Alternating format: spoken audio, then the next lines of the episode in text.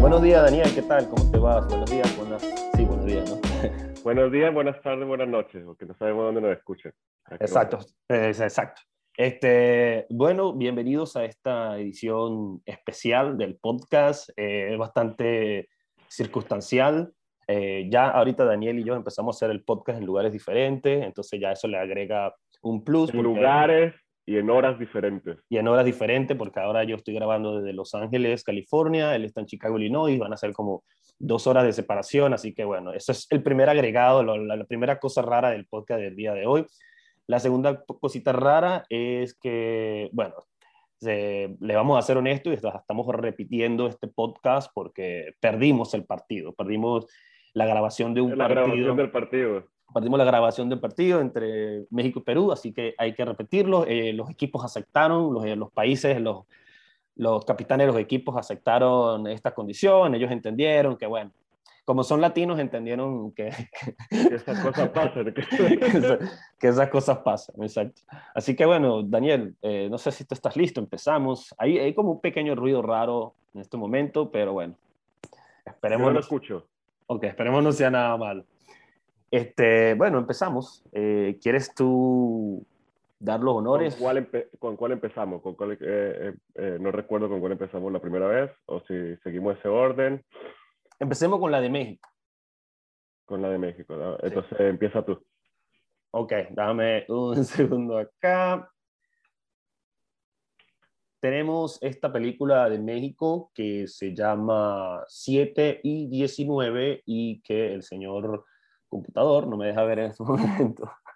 No sé si tú tienes mejorada. Bueno, está, aquí la tengo, aquí la tengo. Por favor. Vamos a 7 y 19 del año 2016, una película de México de, dirigida por el señor Jorge Michel Grau, ¿sí? y que es basada en los eventos de, del terremoto de México de 1985, que eh, sucedió a las 7 y 19 de la mañana, por eso de ahí toma el nombre, ¿no? Y bueno, la película escoge centrarse como en, eh, básicamente en dos personajes que, eh, y cómo, cómo viven este momento, ¿no? Este momento de esta tragedia en este edificio que cuando sucede este terremoto que el edificio colapsa. Así es, 7 y 19, eh, yo sigo teniendo, me, me, siento un poco avergonzado. Tengo un problema acá con la computadora, pero exacto. El Eso, internet, el internet. Sí, o sea, ahí estamos... ¿Para Venezuela o para Ay. Los Ángeles? ¿Qué pasó? Ajá, ok, ya lo reparé. Bueno, no, si supieras que me sorprende mucho, Los Ángeles se parece mucho a, una, a cualquier ciudad latinoamericana. Es bastante interesante eso. Ya quedó atrás el, la, todo Chicago es totalmente diferente. Pero bueno, aquí no estamos para hablar de eso, estamos hablando para, ver, para hablar de la película, ya yo tengo acá. Eh, discúlpeme ese pequeño inconveniente. Como decía Daniel, la película eh, se llama 7 y 19 porque a esa hora fue el terremoto, 7 y 19 de la mañana, y la película pues nos centra en, una situación común que podría pasar eh, previo a lo que fue la tragedia, ¿no? Tenemos acá una oficina y entonces el director empieza a través de un plano secuencia a presentarnos a todos los personajes que van entrando a su lugar de trabajo. Estamos en lo que sería la parte del lobby del edificio y vamos conociendo que sea el vigilante, que sea, eh, como que le decía, que lo repetían mucho, eh, patroncito, ¿no? ¿Cómo era? Patroncito, patroncito. No, pero el cargo del señor, es ingeniero.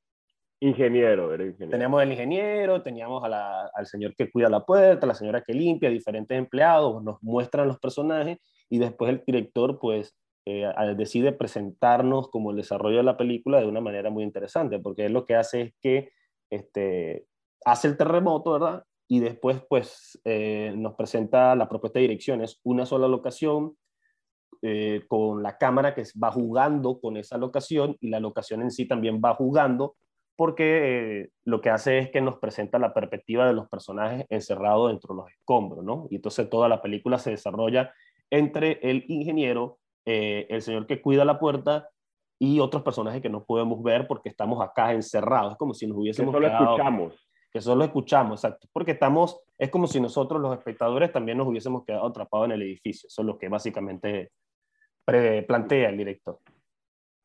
Que intenta hacer, ¿no? Y que... Eh que como muchas de este tipo de películas que son en una locación, solo eh, en una locación casi todo el desarrollo de toda la película, y que se podría decir con dos personajes, ¿no? Porque, bueno, no, no, no los nombramos, pero ya cabe destacar nombrarlo en este momento, que tenemos al uh, protagonizada por Demian Bichir como Fernando Pelicer o el ingeniero. El ingeniero.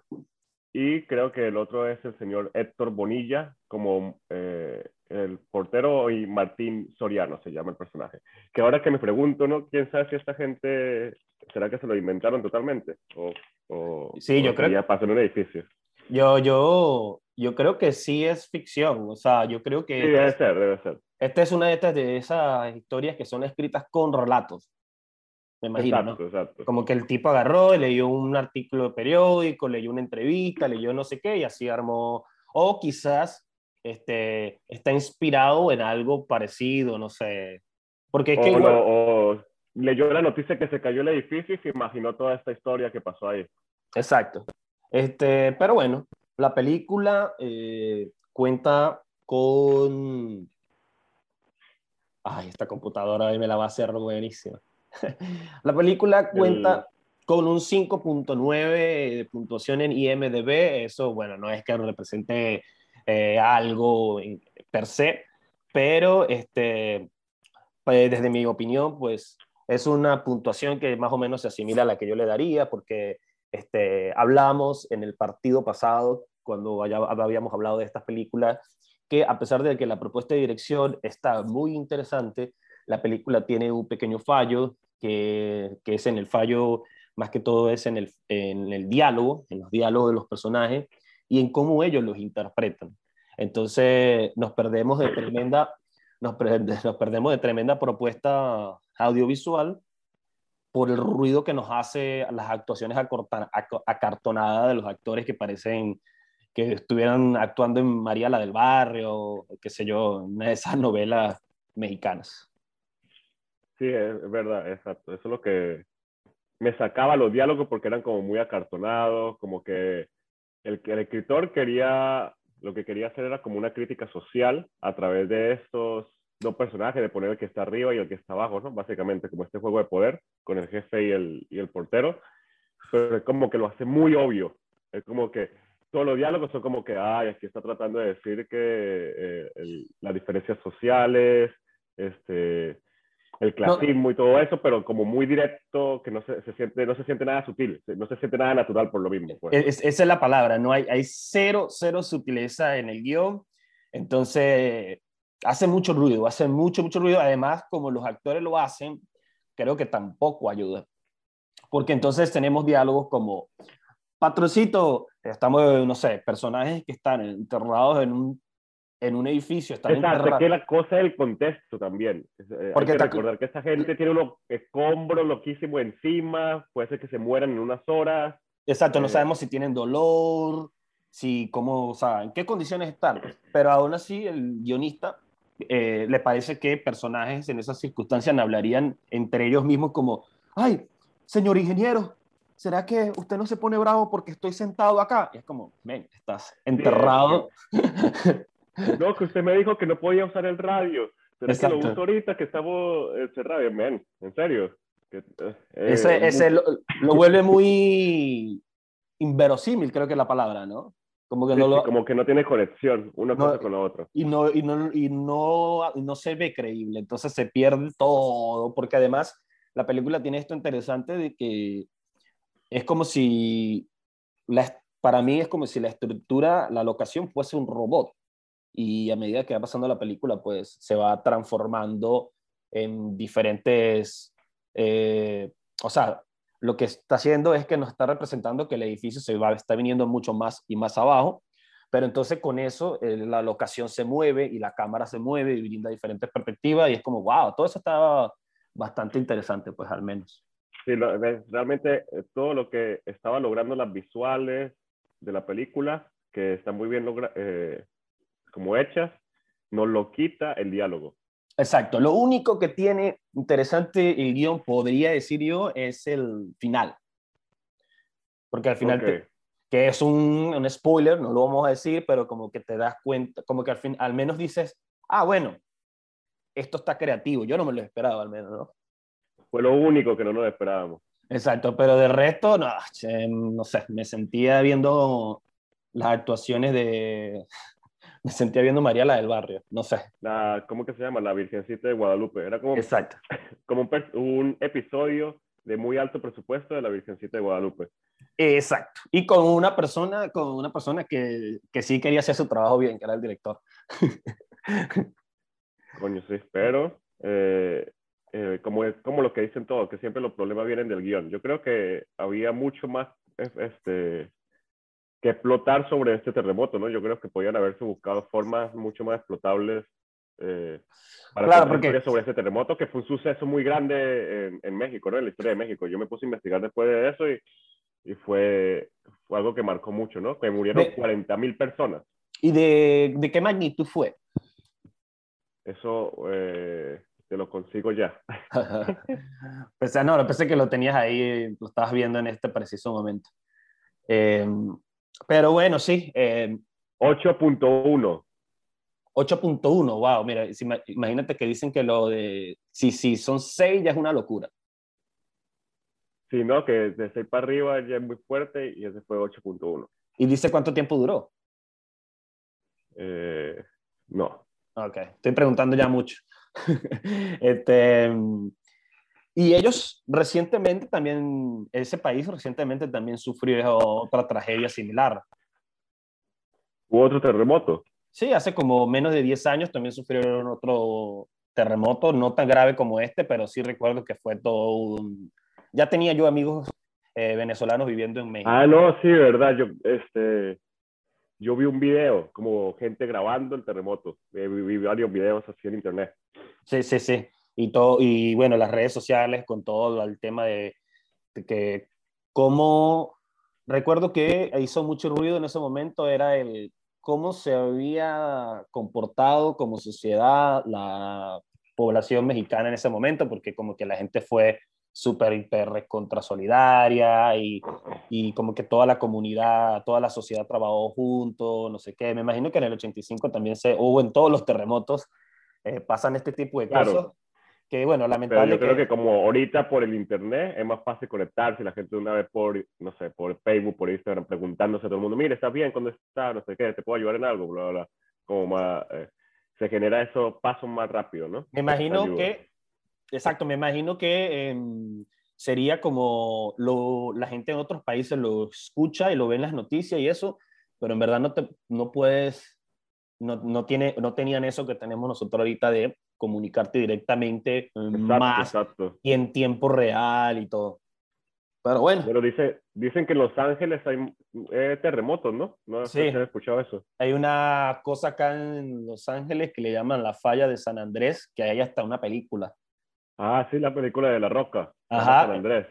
Exacto, eso es por una cuestión que le llaman fallas tectónicas, donde dos capas gigantes de la Tierra están como conectadas entre sí y cuando se medio mueven, eso es lo que hace terremotos. Entonces, esas, esas fallas, eh, yo no sé mucho tampoco del tema, pero sé que una de esas fallas está en, aquí en California y se conecta con otros, como con México Ok. también debe tener, no sé, por ejemplo, decían que Los Palos Grandes en Venezuela era una zona medio conectada con las fallas. Yo incluso recientemente, bueno, hace un par de meses, vi un video de que el tipo lo publicó, un youtuber que estaba haciendo así un live y, y, y quedó el terremoto en el, en, en el live, pues tembló como por 10 segundos y el tipo, ok, ya está, está temblando, está temblando y se pone así como nervioso y está así como con otra persona así en Zoom y lo mismo, mira, está temblando, está temblando y, oh, ya pasó, ya pasó, está bien, ta, ta, ta. Y, y se ve así como en el video, como se mueve así un poco la estructura.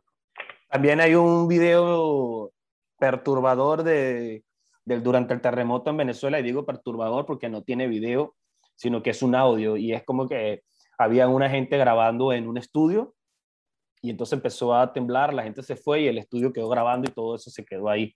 Entonces puedes es- escuchar el terremoto, no lo puedes ver, sino lo puedes escuchar. no hay gente gritando ni nada, pero eh, me imagino que por la calidad profesional del equipo que está grabando, desde ese momento hizo como, suena como interesante también. Este, bueno, eh, creo que, y bueno, señor Jorge, Michelle Grau, gracias por su película, 7 y 19, película de México. Yo creo que es hora de darle chance al, a la siguiente, al siguiente país para que pase a la cancha. A los señores de... De Perú, ¿no? seguimos acá en la parte, seguimos en el continente. Sí, sí, este fue un, partido de esos que fueron en, cerquita, Exacto. en español. Exacto, ¿tú quieres hacer los honores o quieres que yo haga los honores con esta película? Bueno, eh, tenemos a Retablo, ¿no? De el director Álvaro Delgado Aparicio y escrita también por él, por Álvaro Delgado Aparicio, con la ayuda de Héctor Galvez. Es de Perú, este, y bueno, va sobre la, historia de, un padre y su hijo que, que, le está tratando de enseñar esa tradición eh, de Perú como muy folclórica de hacer retablos, que son como, como, es como similar a los pesebres, son como figuras que hacen, como pequeñas maquetas, y ¿qué? Es todo muy artesanal, ¿no? Exacto. Y, bueno, a través de esto, de, de esta historia, también descubrimos mucho sobre la relación de padre e hijo y sobre el descubrimiento sobre la sexualidad y sobre volverse de un niño a un hombre. Exacto, porque por lo que yo entendí, retablo es como una representación de una comunidad o la representación folclórica de los valores socioculturales de una comunidad, algo así, ¿no? Porque un retablo es como una casita y entonces adentro tiene como muñequitos, entonces en la primera parte de la película sale el muchacho como describiendo a las personas y vemos que las figuras tienen esta cosa de que le ponen como expresiones y eso, entonces me imagino que se, se elabora mucho en el, de manera poética diciendo como, ah, vamos a hacer este muñequito que es la señora del pueblo que siempre está amargada, vamos a hacer este muñequito que es, eh, no sé, los niñitos en la calle jugando, qué sé yo. Este... Y es como un retrato, siento que pueden hacer como de adorno en una casa, que, ay, vamos a hacer una cosa de la familia, entonces se hacen todos los miembros familiares ahí. Exacto, entonces ahí es donde viene como un poco la metáfora de la película, porque lo que vamos a ver es eh, el, el, el, verdadero retablo, la verdadera cara de lo que puede ser una sociedad. Eh, bueno, eso también, pues, eh, mencionar que la película nos muestra como esta cara de la sociedad llena de prejuicios y, y de como de culturas un poco a lo mejor, este, no sé si decirlo anticuadas, sino más bien, ¿cómo sería? Más tradicionales.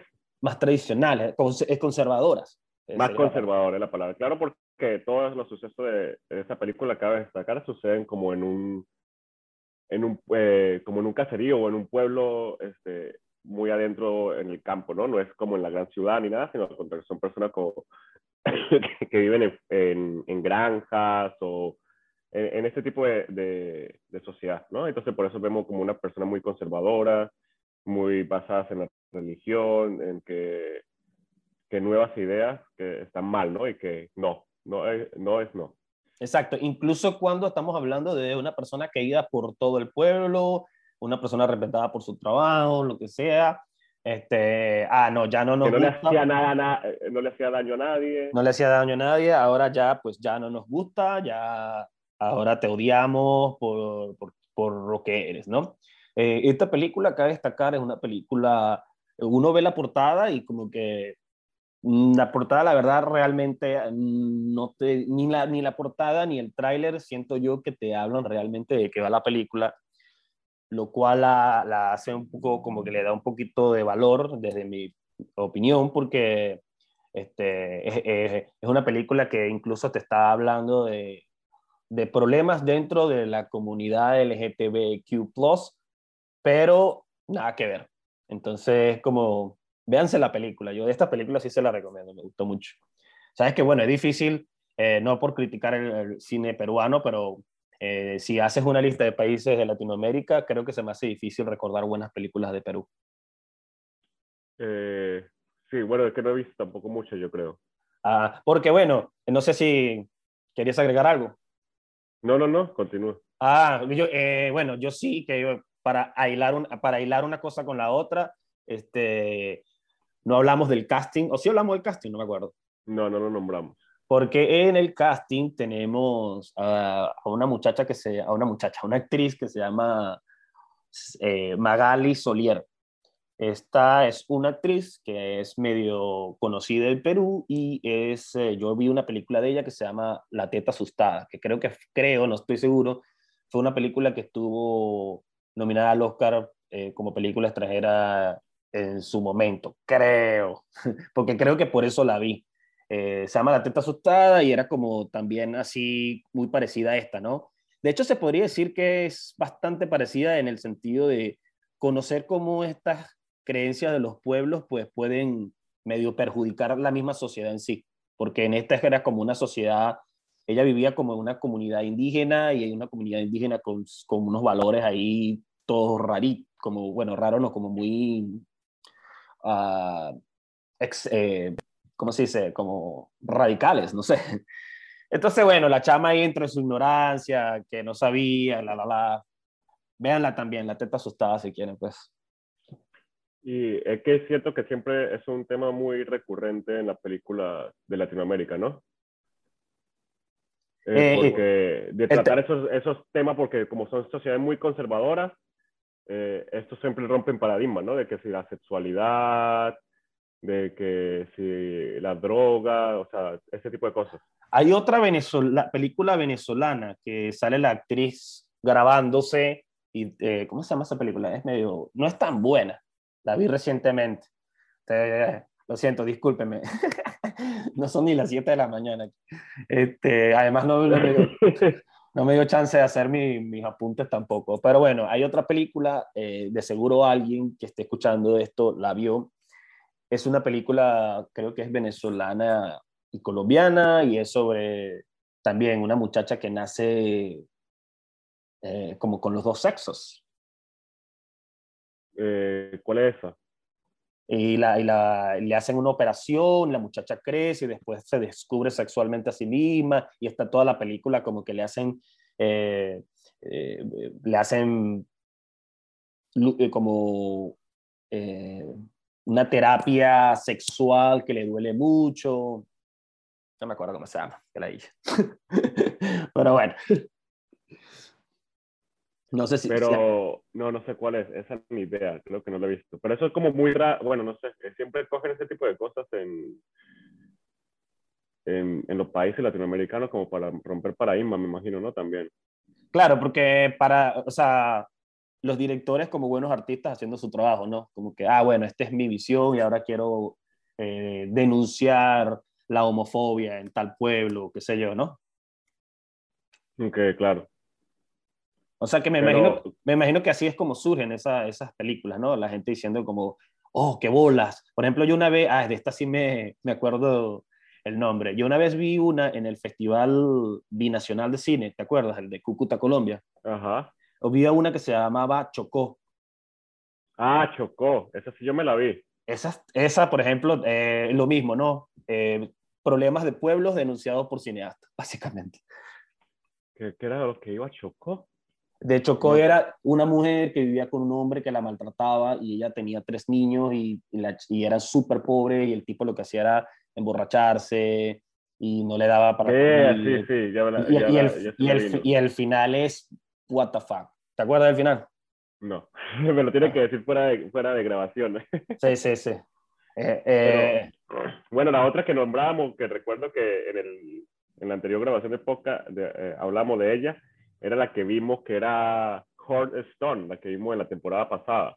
Ah, yéndonos a otro continente, pero con los mismos problemas y la misma temática, ¿no? Exacto, y que era lo mismo que también era, que para para ver que también no es, no es solamente un problema de Latinoamérica, ¿no? Esto, estas sociedades tan conservadoras, sino que básicamente en todo el mundo. Y que eh, es muy común en cuando son en lugares así como más pueblerinos, como más alejados de la ciudad, donde son sociedades tan muy pequeñas, que más que en la ciudad, yo creo que viviendo en grandes ciudades nos hemos dado cuenta que aquí todo el mundo es más libre y hace más, más lo que quiere y nadie le importa realmente, ¿no?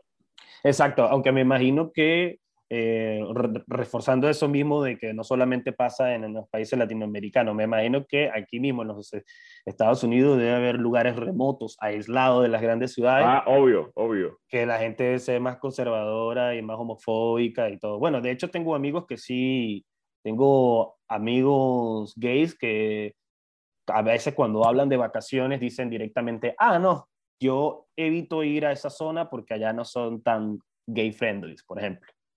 Sí, claro, claro, obvio. En, que es lo mismo cuando son en, en, pueblito y no sé qué, pero yo creo que tú vas a cualquier gran ciudad en Estados Unidos y independiente la gente, ¿no? Pero mientras más, mientras más pequeña la, la ciudad es, como que la gente más cerrada. Exacto.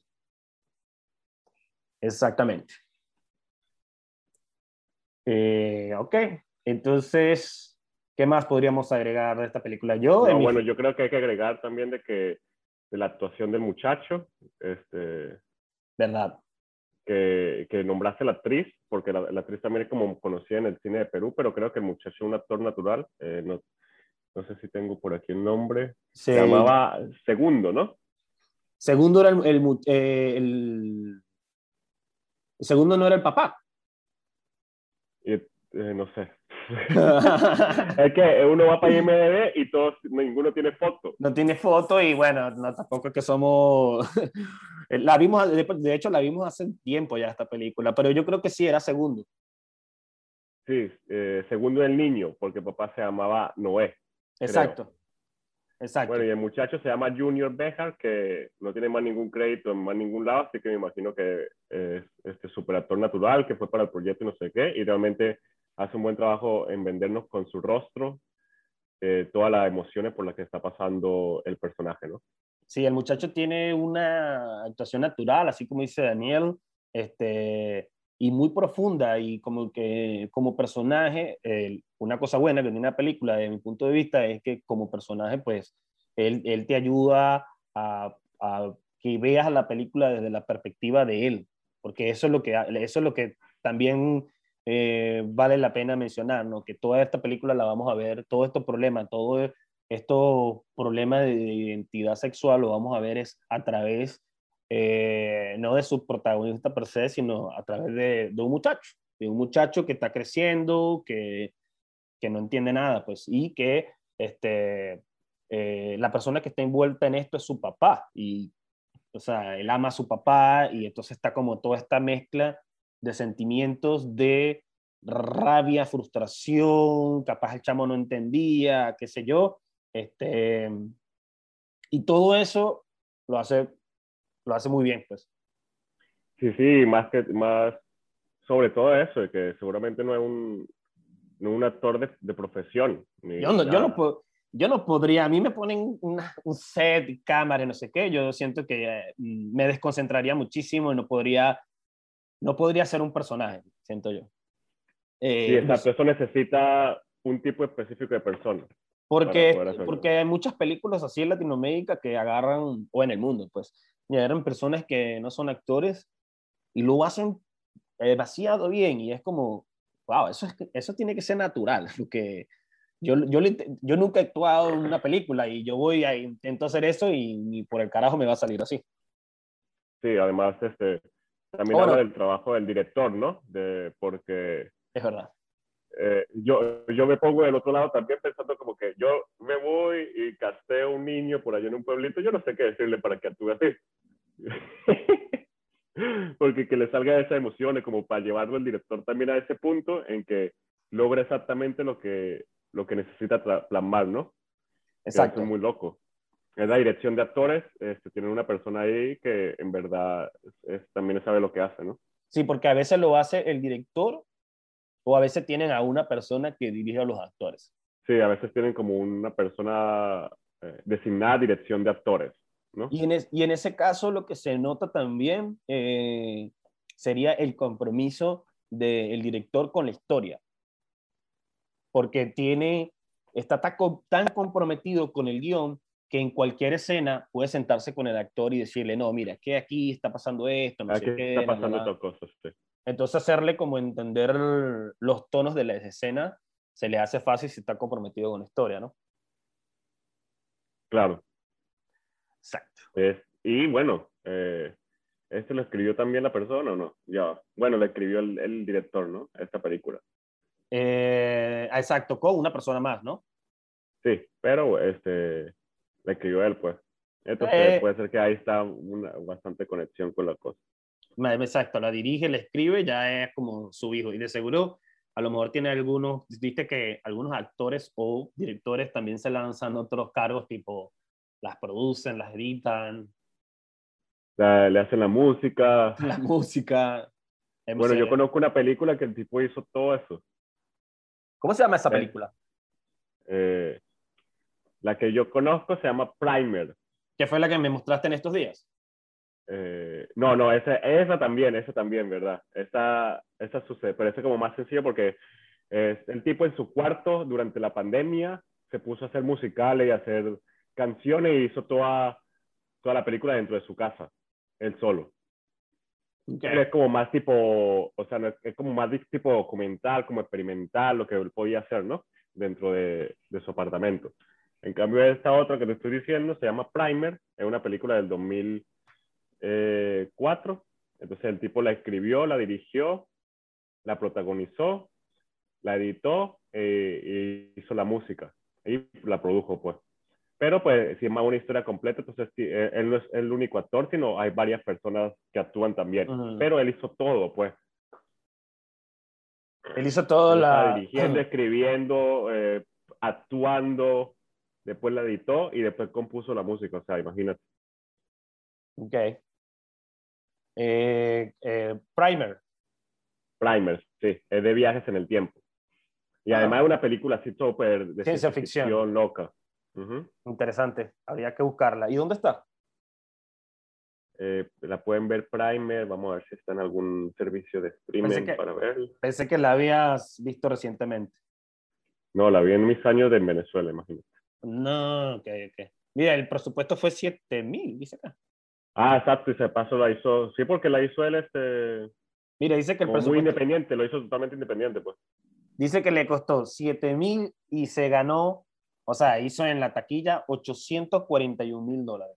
Le fue bien. Imagínate. Le fue, o sea, imagínate, con los, 40 con los últimos 40 mil 926, ya, ya va recuperando la inversión de la película.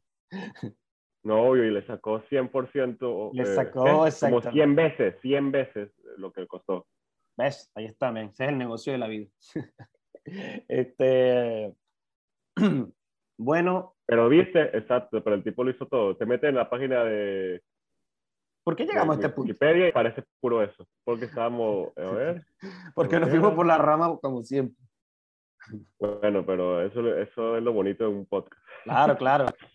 Si no, imagínate, viniéramos, dijéramos la sinopsis de la película, nos gustó, no nos gustó, y chao, para su casa. La grabó en cinco semanas.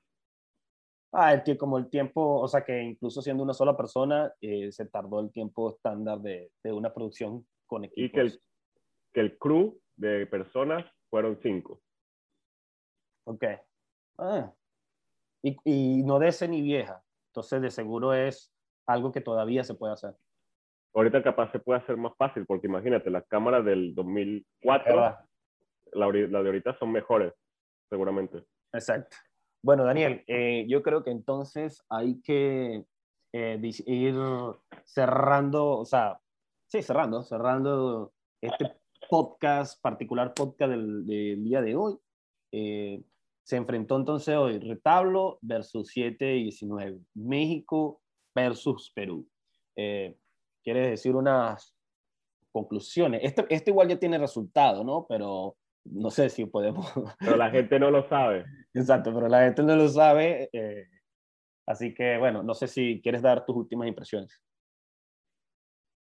No, bueno, eh, yo creo que estas dos películas, eh, tal- se podría decir que la, la fuerza de una es la carencia de la otra, o ta- tal vez un poco, ¿no? De que eh, la de 7 y 19 tiene una, eh, en la visual es la parte que más destaca, pero el guion y los diálogos son los que más carecen. En cambio, en retablo, eh, no es que sean unas visuales malas para nada, sino que tal vez son, más sencillas, como más comunes, pero que en su guion logran eh, mucho mayor impacto y por eso la historia marca mucho más, ¿no? Entonces, el, mi punto para mí era para, para retablo. Ok, y yo quiero agregar que las actuaciones también hacen una gran diferencia en estas dos películas Sí. porque aunque se le agradece mucho las buenas intenciones de nuestros amigos mexicanos, pues yo siento que estaban actuando como una obra de teatro, como, no sé si es culpa de ellos, no sé si es culpa del director, no sé, no sé si la culpa es de la vaca, pero, eh, pero eh, eso a mí me hizo demasiado ruido durante toda la película y, y siento que es, a- a- ta- también como el guion y eso juntos es como fue un fue una bomba en la cara del director que vino con, con una propuesta bastante interesante de dirección y casi como lo mencionaste tú al principio, si no hay buena historia no es una buena película, así de simple. Sí, Este, queda así- corta. Así que le doy el punto también a Perú, ya se lo habíamos dado, y eh, el jugador del, del día de hoy, del partido del día de hoy, sería- México regresó diciendo, bueno, han pasado un par de semanas, tal vez le cambió la opinión, vamos a intentarlo esta vez, muchachos. Exacto, exacto. Ellos ni, ni lavaron el uniforme ni nada. Dije, pero no, nada. Perú fue y Este- Perú es. Exacto, y le damos la medallita del jugador del día a Junior Bejar, el muchacho de la película Retablo, por su excelente actuación. Sí, sí. Bravo. Bravo, bravo por este re repartido. Este, bueno, muchas gracias para la gente que nos escuchó el día de hoy. Por favor, síganos escuchándonos, apóyennos. Eh, nosotros seguimos aquí y vamos a seguir este, hasta que el mundo se acabe. Eh, mi nombre es Freddy. Bueno. Mi nombre es Freddy Merente. Claro que sí, vamos, vamos a ver si llegamos a los 300 podcasts, una cosa así. Sería, sería bonito. Eh, ya llevamos 10%. Exacto. Eh, mi nombre es Freddy Merente, arroba Freddy Fin en las redes sociales. Este, síganos también en todas nuestras redes sociales, denle like, compartan. Muchas gracias y nos vemos cuando se monte el podcast. Daniel, Bueno. chao. Nos vemos, yo soy Daniel Moreno. Eh, nos vemos en el siguiente episodio del podcast. Me pueden conseguir como Daniel Morgan y chao. Síganos también a los streamers, a- arroba los streamers en todas las plataformas de podcast y YouTube. Ok, Ok. chao. Chao. Chao.